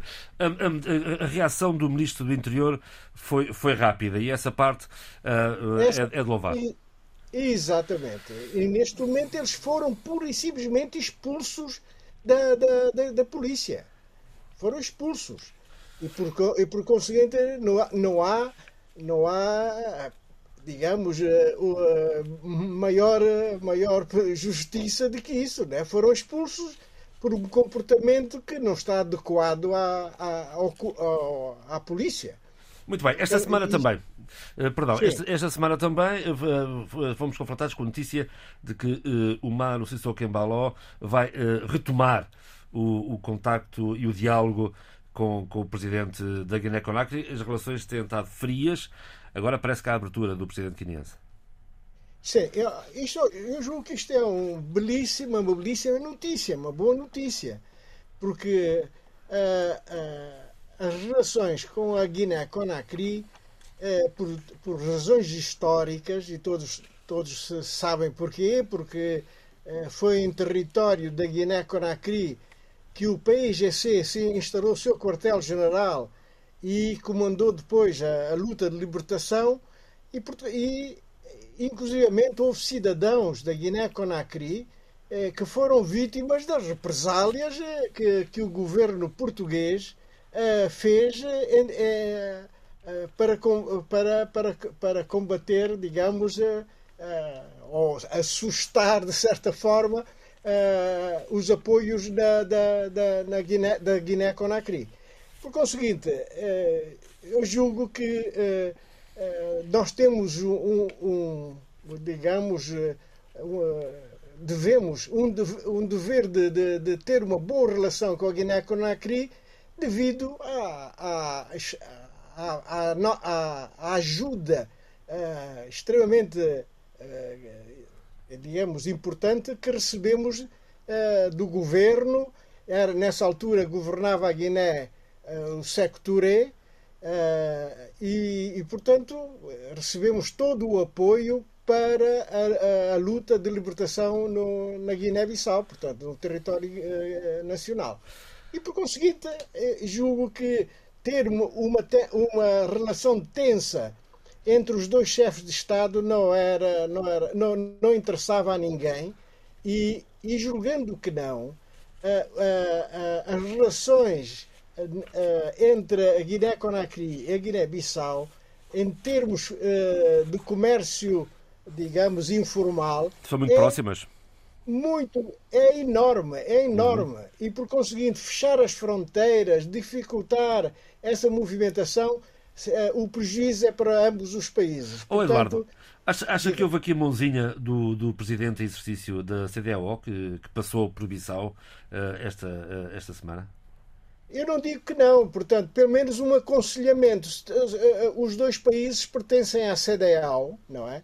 E por conseguinte, não, não, não convém muito que dois países da mesma organização regional estejam em, em, em, em conflito aberto. Né? Portanto, acho que eh, aí eh, o, o, presidente da comissão da CDAO eh, deve, ter, deve ter aconselhado a que, a que houvesse um diálogo mais próximo e que se resolvesse, digamos, um, um pretenso conflito. E julgo que não passou disto, um pretenso conflito. Eduardo, já agora, uh, encerrando aqui este, este, este, este relance pela semana, há aqui uma notícia também uh, relativamente à gestão da EGB que regressou às mãos da EDP e das Águas de Portugal. É uma grande notícia. É uma grande notícia. E porquê? Para já, todos sabem que sem eletricidade e sem água não se vive. Não se vive. E a Guiné-Bissau tem, tem, tem tido dificuldades em gerir a sua empresa de, água, de, de eletricidade e águas, não é? Uh, é a EGB.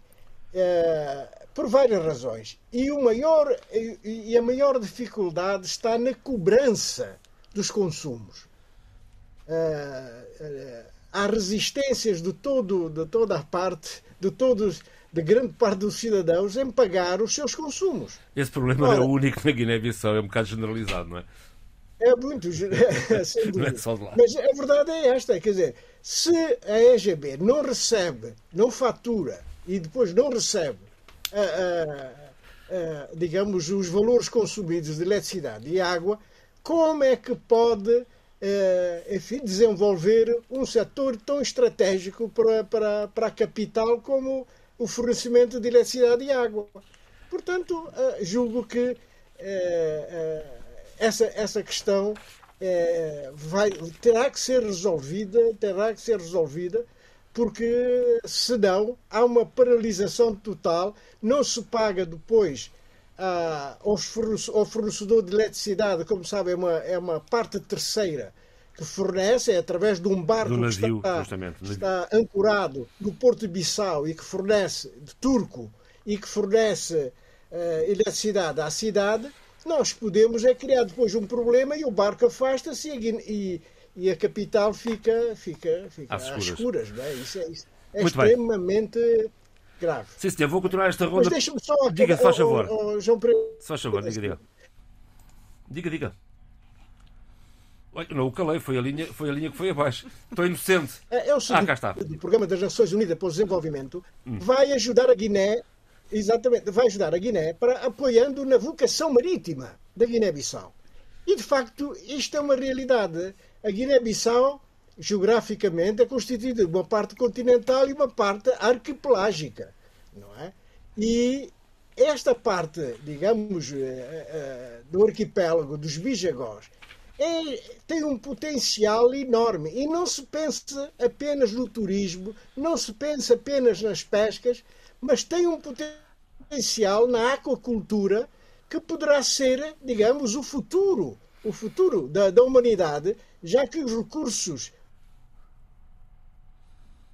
os recursos... aliêuticos, aquela que, que, o mar naturalmente produz, não, não, não, não satisfará no futuro uh, todas as necessidades, né? a procura que existe. Portanto, este, uh, uh, os bijagós, apesar de ser uma reserva da biosfera, de acordo com a classificação da Unesco, a verdade é que a aquacultura pode se ajustar perfeitamente a essa, a essa classificação sem afetar, digamos, a qualidade das águas e, e a qualidade de, de, enfim, de, do ambiente, do ambiente uh, nos bijagós. Portanto, não é podemos é ter Uh, uh, não podemos é ter o, o, um arquipélago com tanta potencialidade e, com, e, e sem desprezar a parte turística, não é? E, e aqui, mais uma vez, eu, eu gostaria de, de, realçar o papel que a África Princesa está a, ter lá na Guiné-Bissau. Está a promover o turismo nos Bijagós, publicando fotografias extraordinárias, extraordinárias na, na internet e, portanto, chamando a atenção do, de, de futuros de, de, turistas para a Guiné-Bissau. E, os Bijagós como potencial, é como potencial destino turístico. Sim, senhor. Vamos agora. Muito, vamos, a, vamos a Cabo Verde. José Luís, uh, uh, uh, há aqui uma, uma ideia, uma, uma, digamos, um reforço do transporte interilhas em Cabo Verde. Sim, sim. e o interessante é que a situação é bastante diferente no que se refere a transportes terrestres e a transportes marítimos. Portanto, eh, o que se pode dizer é que, do ponto de vista dos transportes marítimos, as coisas tiveram dificuldades iniciais, sobretudo com a adaptação uh, uh, dos, dos, dos, novos acionistas ma maioritários, mas que depois vão se normalizando. E refiro-me, sobretudo, à aquisição de dois navios adaptados às águas de Cabo Verde, agora, recentemente, o navio Dona Tututa. Como se sabe, Dona Tututa é uma grande compositora e pianista cabo-verdiana, acho muito feliz o nome. Sim, senhor. Depois, eh, também um navio, eh, uns tempos atrás, aquisição do navio uh, Chiquinho. Chiquinho. Portanto, que vai, eh, pode-se, portanto, dizer que no plano dos transportes marítimos as coisas vão se normalizando.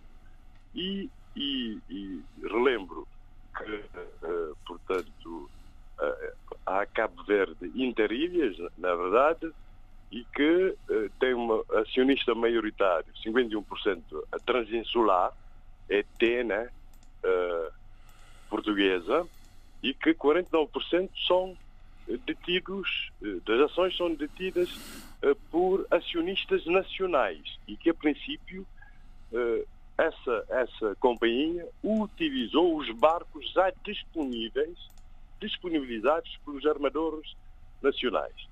E há outros armadores, fora, portanto, do circuito do serviço público de transportes marítimos, que têm também feito aquisições de barcos, por exemplo, muito recentemente, para as ligações entre Santo Antão e São Vicente, uh, um barco que foi modernizado e adaptado e que parece que reúne excelentes condições. A mesma coisa não se passa nos transportes aéreos, como se sabe. Mas há aqui uma novidade, não é?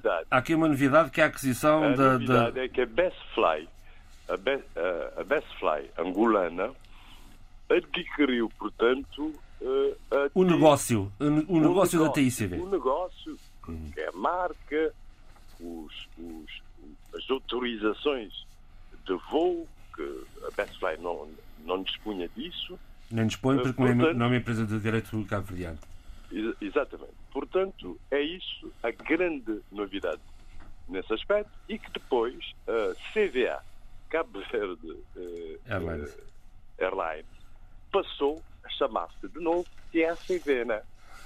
Portanto, há um decreto Uh, Isso parece uma boa ideia. Que reverte o, o, nome e que, portanto, a nacionalização, portanto, dos 51% uh, do acionista islandês, portanto, a nacionalização está consumada. Muito bem. Zé Luís, a ah, semana não, fica também lei... marcada a semana ficou também marcada por esta, pela visita da Ministra da Cultura a Cabo Verde, eh, que Exatamente. assinou o protocolo de apoio de Portugal à candidatura de Cabo Verde eh, da, é do Cabo excelente, uma, uma excelente notícia. Tem corrido bem, porque outros, outros apoios de Portugal nesse sentido correram muito bem.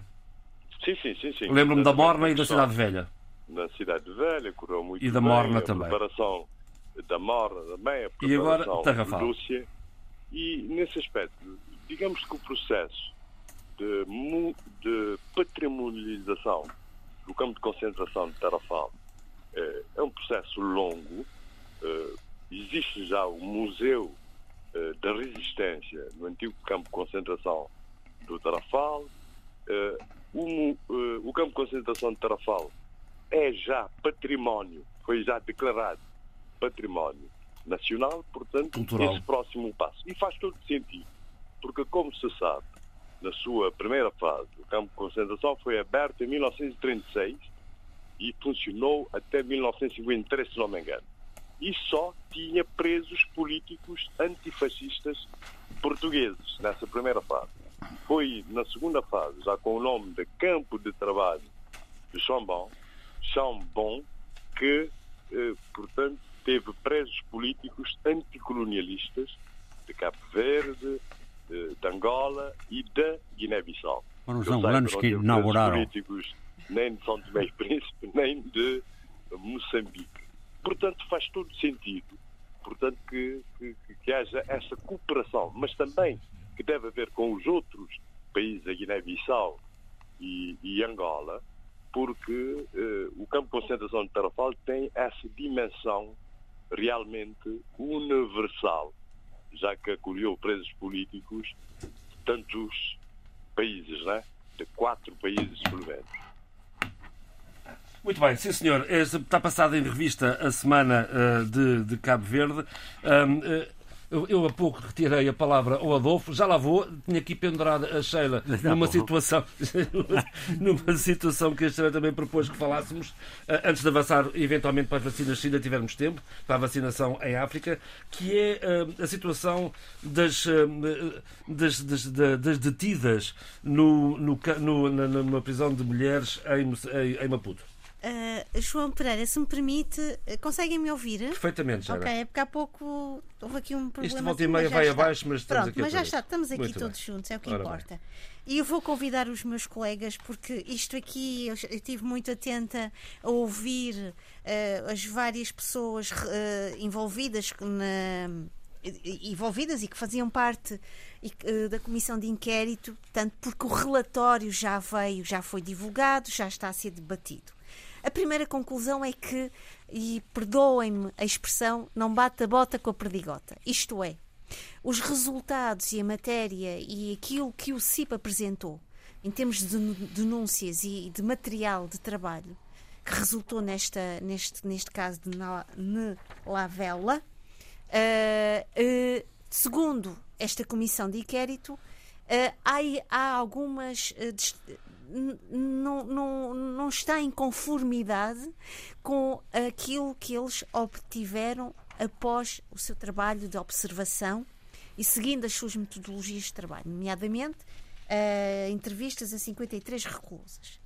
Uh, as reclusas referem que não reconhecem, uh, porque o argumento aqui desta comissão de inquérito, no relatório, é que este comércio sexual de reclusas não aconteceu, não ocorreu fora uh, do, do, do, do, estabelecimento prisional. Pelo contrário, ocorreram dentro do, do, estabelecimento prisional. E, portanto, as reclusas uh, entrevistadas não identificaram nenhuma daquelas pessoas. E, portanto, uh, não há matéria, no fundo, para dizer que aquilo que o CIP apresentou, e acho que bem, uh, fosse ou é tido como legítimo e válido. Bem, eu quando ouvi, tanto ouvi a reação de um dos uh, elementos do CIP, como ouvi também, tive a ocasião de hoje de manhã, atentamente ouvir, nomeadamente uh, Elisa Samuel, que é a relatora da, uh, do relatório e, tanto de, de tudo, uh, que representou, o, que veio, no fundo, dar voz aos resultados deste inquérito. A minha primeira estupefação foi Bem, ela aqui reconhece de todo o mérito do CIP ter, o CIP, Centro de Integridade Pública, ter levantado a questão, levantado a questão ter sinalizado, mapeado, ter investigado esta situação e, e, logicamente, trazer para a luz do dia esta situação. Mas a minha pergunta, como, e aqui, não como investigadora, uh, estamos a falar de reclusas que estão num ambiente altamente vigilado controlado.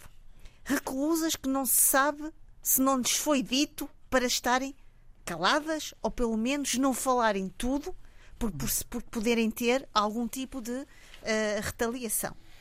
Eu acho extremamente, eu acho surpreendente quando se viu estas imagens uh, que o CIP, que eles, eles filmaram, para dar, logicamente, legitimidade e solidez à sua investigação. E acho aqui, eu não quero desmerecer e, e, e descurar o trabalho das outras eh, organizações da sociedade civil, mas a verdade é que o CIP tem feito um trabalho de grande mérito e de uma enorme coragem. Eh, quando estamos a falar que uh, muitas das situações que o CIP uh, denuncia são situações absolutamente uh, polémicas e muito muito preocupantes e que envolvem uh, pessoas que não querem ser incomodadas. E, portanto, quando olhamos para aquelas imagens e depois ouvimos uh, os vários argumentos, uh, neste caso da doutora Elisa Samuel, dizendo que as entrevistadas não conseguiram identificar nenhuma daquelas meninas e senhoras que foram trazidas cá para fora, eu acho absolutamente estranho não é estranho. Eu acho que é de uma falta de, de verticalidade e de uma falta de seriedade relativamente a um contexto que é um contexto prisional que é um contexto altamente contaminado, com hierarquias de poder, de autoridade, com, com, com uma capacidade subterrânea de mexer com a vida das pessoas e de me virem e dizerem, afinal, se calhar o CIP, ok, eles fizeram um bom trabalho, mas se calhar aquilo que eles disseram não é bem bem aquilo que aconteceu. Eu acho isto absolutamente. Hum, e aqui vou voltar outra vez àquilo que referi da questão da corrupção sistémica. Se nós continuamos a ter algum receio de colocar o dedo da ferida e de algum receio de mexer as águas e que, logicamente, essas águas vão afetar determinados uh, esquemas, determinadas pessoas, porque o CIP dizia, e bem, este comércio sexual não é um comércio barato.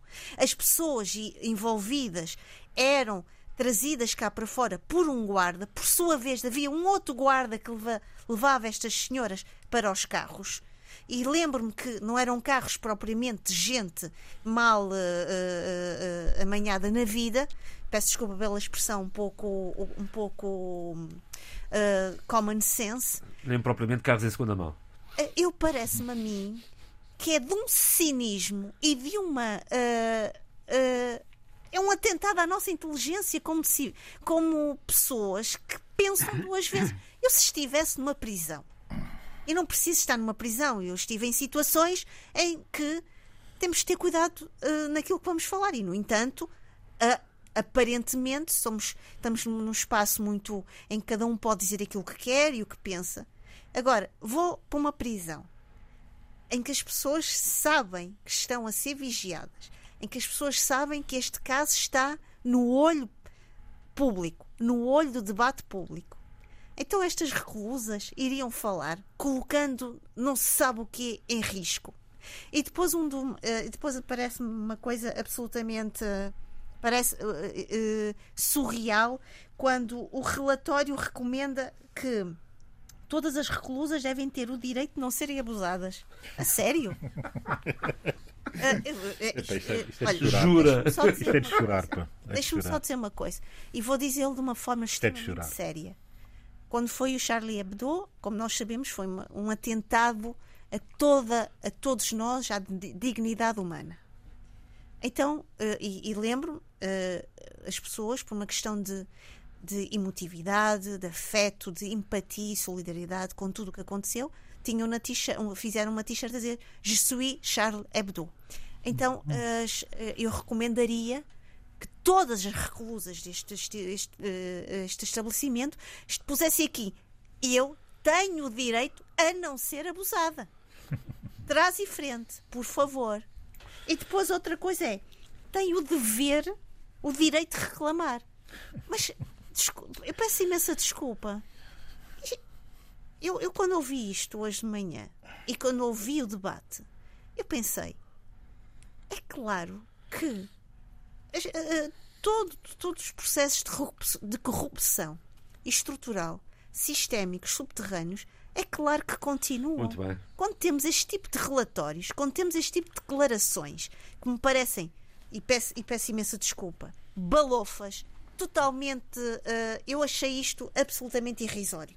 Absolutamente irrisório, porque não houve qualquer tipo de reflexão que dissesse: estamos a falar de, um, de uma prisão, uh, estamos a falar. É, eu, a, minha, a minha vontade foi dizer assim: por favor, leiam Michel Foucault, que ele explica isto tudo muito bem. O olho, há um olho invisível que está lá. Isto já não é de agora. Já durante o tempo da, do tráfico negreiro havia já uma vigilância cerrada. Uh, isto foi, todos estes mecanismos foram-se foram -se refinando. E, portanto, não me venham dizer a mim, a mim, não é Michelle, é a mim, uma pessoa que ouve, que tem algum tipo de, como dizia há pouco o, o Adolfo, alguma massa cinzenta, que ouvindo uh, as coisas e que vendo, me vem dizer de uma forma extremamente serena, tranquila, sábia e muito bem, parecia que. porque tinha uma metodologia, que aquilo parecia estava muito bem, muito bem arquitetado, e afinal as reclusas não reconheceram as outras que quase que parece que o CIP esteve a fabular. Muito bem. Uh, Deixa-me só dizer isto, para terminar. a terminar, isto é favor. sério e estou aqui a ser um bocado irónica porque isto requer muita reflexão e eu acho que isto devia ser debatido até à, à exaustão. Acho que deveríamos ter respeito pelas vidas destas mulheres.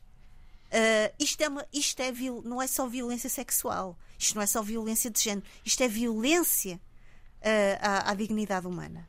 E estes re- relatórios e estes resultados são prova de que as pessoas fecham o olho e deixam o outro semi-aberto.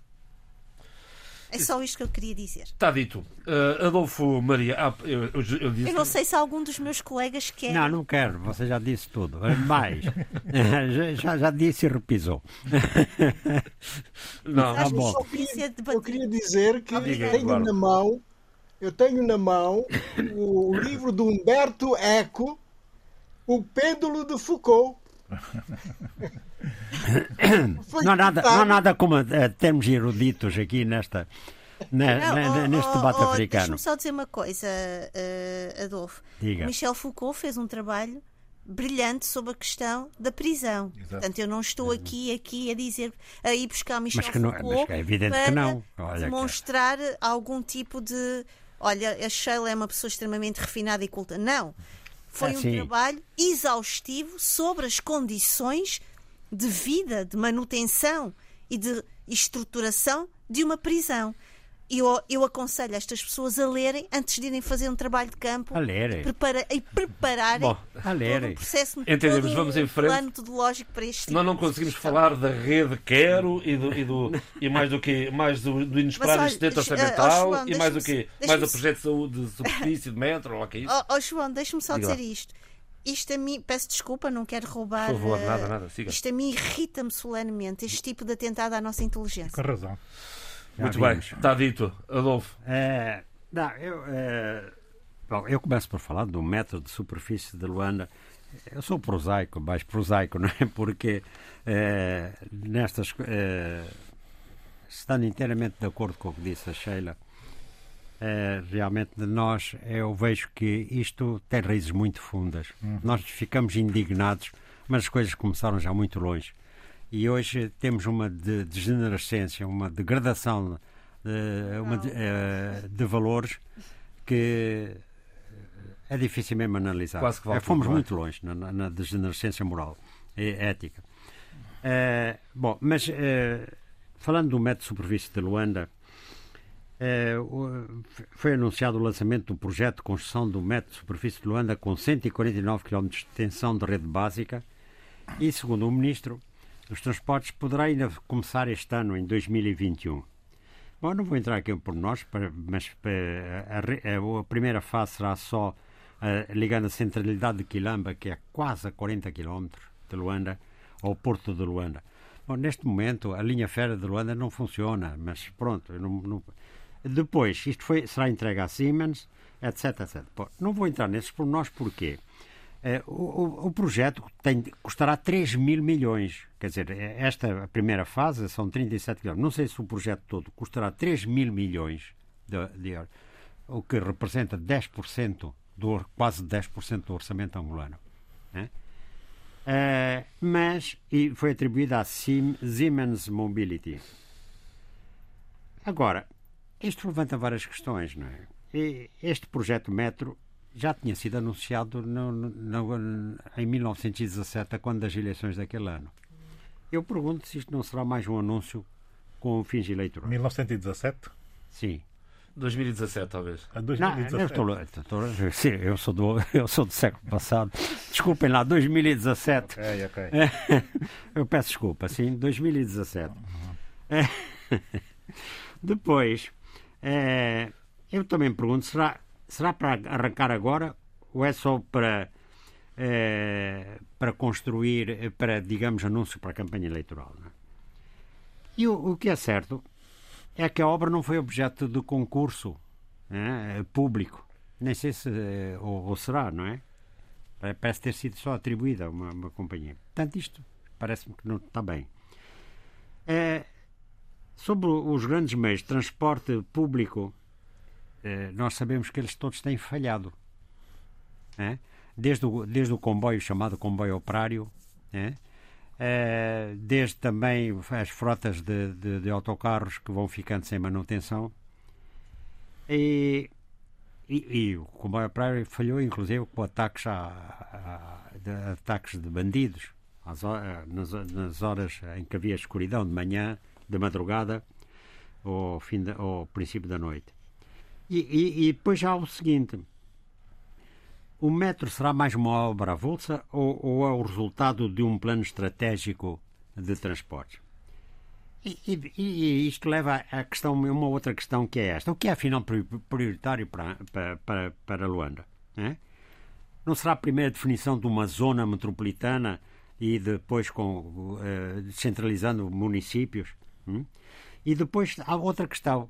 Todos, o sistema de governação de Luanda tem falhado, não só pelas dificuldades de Luanda, mas pelo sistema em si.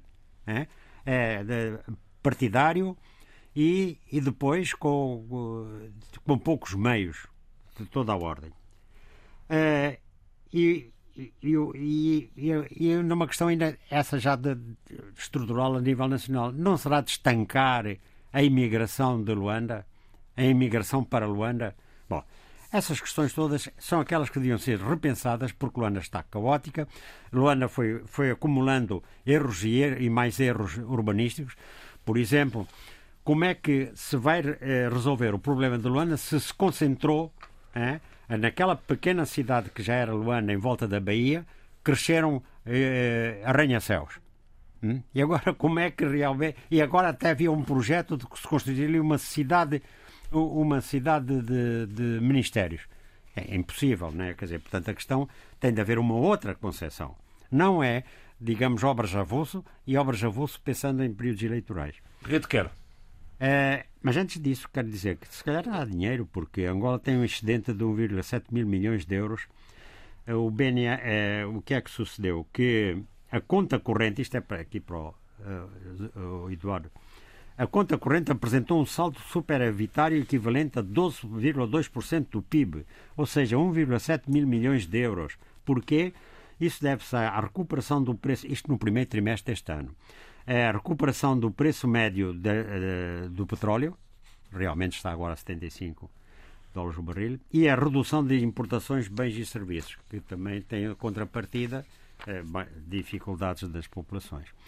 A empresa Zara Comércio, que é associada, uh, uma, associada da Quero, a Quero tem, agora são 90% do capital do Estado, porque era dos generais e ficou na, na mão, e a, Zara vai assumir a liquidação das dívidas contraídas.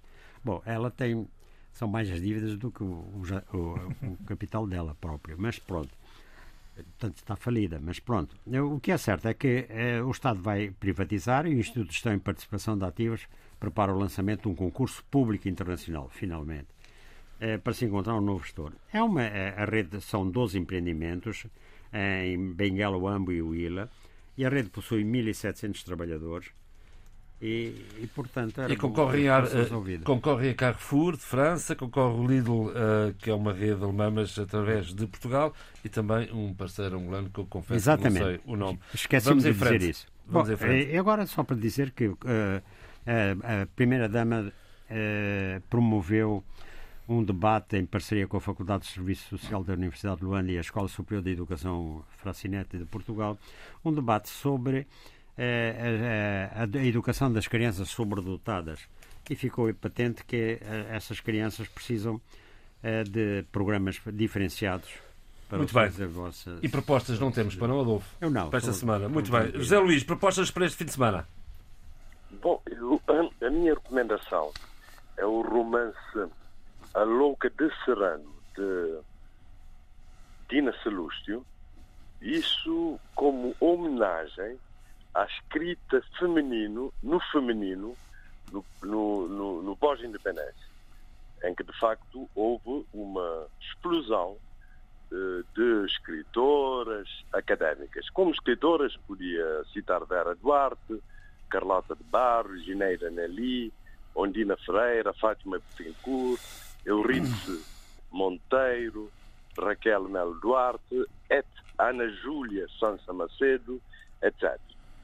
Portanto, A Louca de Serrano. é esse grande romance. É o primeiro romance eh, escrito por uma mulher em Cabo Verde. A Louca de Serrano, de Dina Salud. Muito bem. Sheila Khan.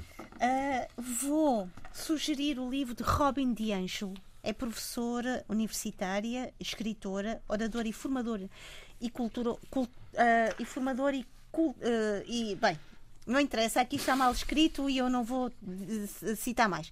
É uma pessoa especialista em questões de justiça social e racial. E o livro que me traz, ah, que raramente também falamos sobre isto, tem o título Fragilidade Branca. Porque é tão difícil para os brancos falar sobre o racismo? É um livro trabalhado, eh, pensado dentro no contexto dos Estados Unidos. Um livro a ler muito, muito interessante. Eduardo É a Fernandes. minha recomendação. Tem a cabeceira. Eu- Eh, eu estava à espera um bocado mais dele, mas está bem. O quê? O quê? A Estava à espera um bocado mais desse livro, mas, Ah, mas é muito leste? bom, ainda assim. E já tem, tem a cabeceira, estou a terminar. Ok. Eduardo. Portanto, eu, eu recomendo o livro Economia do Bem Comum. Outra Bíblia. Aliás, este título é muito. não é apenas de- deste autor, Jean Terole, que é Prémio Nobel da Economia, mas aparecem pelo menos três livros com o Mesmo mesmo título. E eu, eu achei isso interessante. O, o outro, eu fui comprar o segundo, o segundo livro, A Economia do Bem Comum, de Christian Felber. Portanto, eh, parece-me que está na moda escrever sobre a economia do bem comum, já que o egocentrismo está a prevalecer e está a aumentar, não é? E é preciso vol- voltarmos ao, ao bem comum. E o interessante, não é? O bem- o interessante é que sejam autores mais ou menos liberais a fazer este tipo de exercício. Deram-se conta para onde é que é o capitalismo voraz, li- ultraliberal. E ne- ne- no- neste caso é o Prémio Nobel da Economia, Exato, Jean exato, Tirole. Isso é extraordinário. A editora Guerra e Paz. Senhor. Ah, eu, ah, Célcio Quaresma, Célcio Mota Quaresma, ah, um livro que eu ainda não tenho, mas que vou ah, naturalmente encomendar e ler, é um autêntico calhamaço. O título é Economia, Fundamentos ah, para a Economia, Crescimento e Equilíbrio Geral. Também é um liberal, com certeza.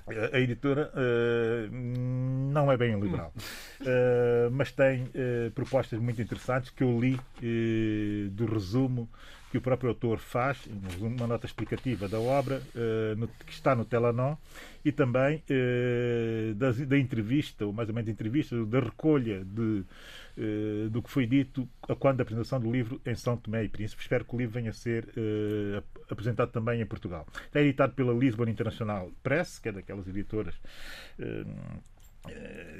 quase de, de, de- de autoria, não é?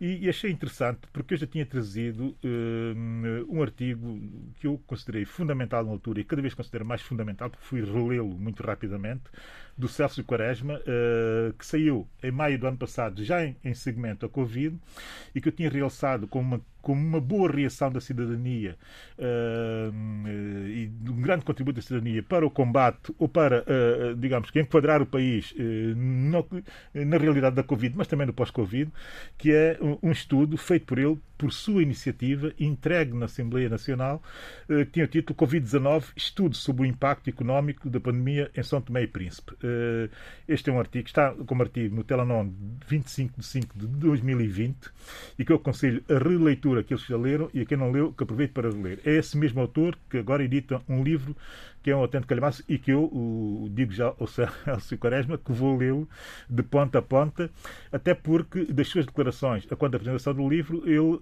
eh, avança com uma tese, que é uma tese que temos mesmo que refletir muito em São Tomé e Príncipe. Em, em determinado momento, chegamos a fazer uma reflexão mal, mesmo uma reflexão muito mal feita, sobre eh, como eh, situar regionalmente o país face eh, aos processos de regeneração à altura, coisa de 10, 15, 20 anos, mas agora a coisa ganhou uma outra dimensão porque nós temos que fazer efetivamente essa reflexão a pensar já na zona de livre comércio continental de África. Muito bem, Portanto, o não temos não temos eh, como fugir e como escapar a esse debate, eh, tendo em consideração essa nova, essa nova realidade. Portanto, Música. eh, música. Eh, eh, por aquilo que aconteceu no Haiti, uh, pelo facto uh, do seu presidente ter sido barbaramente assassinado por gangsters, uh, o presidente Jove, Jovenel Moise, pelo facto de esses gangsters fazerem quase que parte de um terceiro poder já institucionalizado no país, e depois existem os outros dois poderes, que é o poder do Estado, cada vez mais débil, e o poder ainda do Stotomakut, o poder, e eu aqui estou a falar dos poderes, para exercer violência, uma violência legítima do Estado que não existe, então essas forças que já não deveriam existir elas exercem eh, de forma ilegítima violência num país e aqui está o resultado dessa uh, decadência uh, extrema uh, de uma realidade social que nunca se encontrou desde, 1880, desde 1801, a quando da declaração e por do fim este, da, este da, da tema... escravatura por, por, por Louverture e por Dessalines. Daí... nós estamos aqui a discutir o Haiti ainda hoje eh, sobre, essa, essa, eh, eh, sobre esse aspecto e com toda essa coisa da decadência que comporta. Daí trazer como música um hino do Gilberto Gil e do Caetano Veloso, que está no seu álbum Tropicalia 2. Uh, Tropicalia, que é uma espécie, o 1 foi uma espécie de manifesto do movimento tropicalista. Uh, Tropicalia 2 é um, uma espécie de upgrade uh, estético desse Muito movimento, bem. mas também político. Haiti é provavelmente a canção mais política daquele álbum e, e, tem uma frase que é uma frase que define muito da negritude ou do debate sobre pós-negritude que nós temos todos que ter, sobretudo aqueles que são pan-africanistas. O Haiti é aqui, o Haiti não é aqui. Portanto, e é aqui que se pode ouvir agora sobre, também sobre este tema do, de, de, Gilberto Gil e uh, Caetano uh, Veloso. O apoio à produção deste programa foi de Paulo Seixas Nunes e Vitor Silva, o apoio técnico de João Carrasco. Eu sou João Pereira da Silva. Fiquem bem.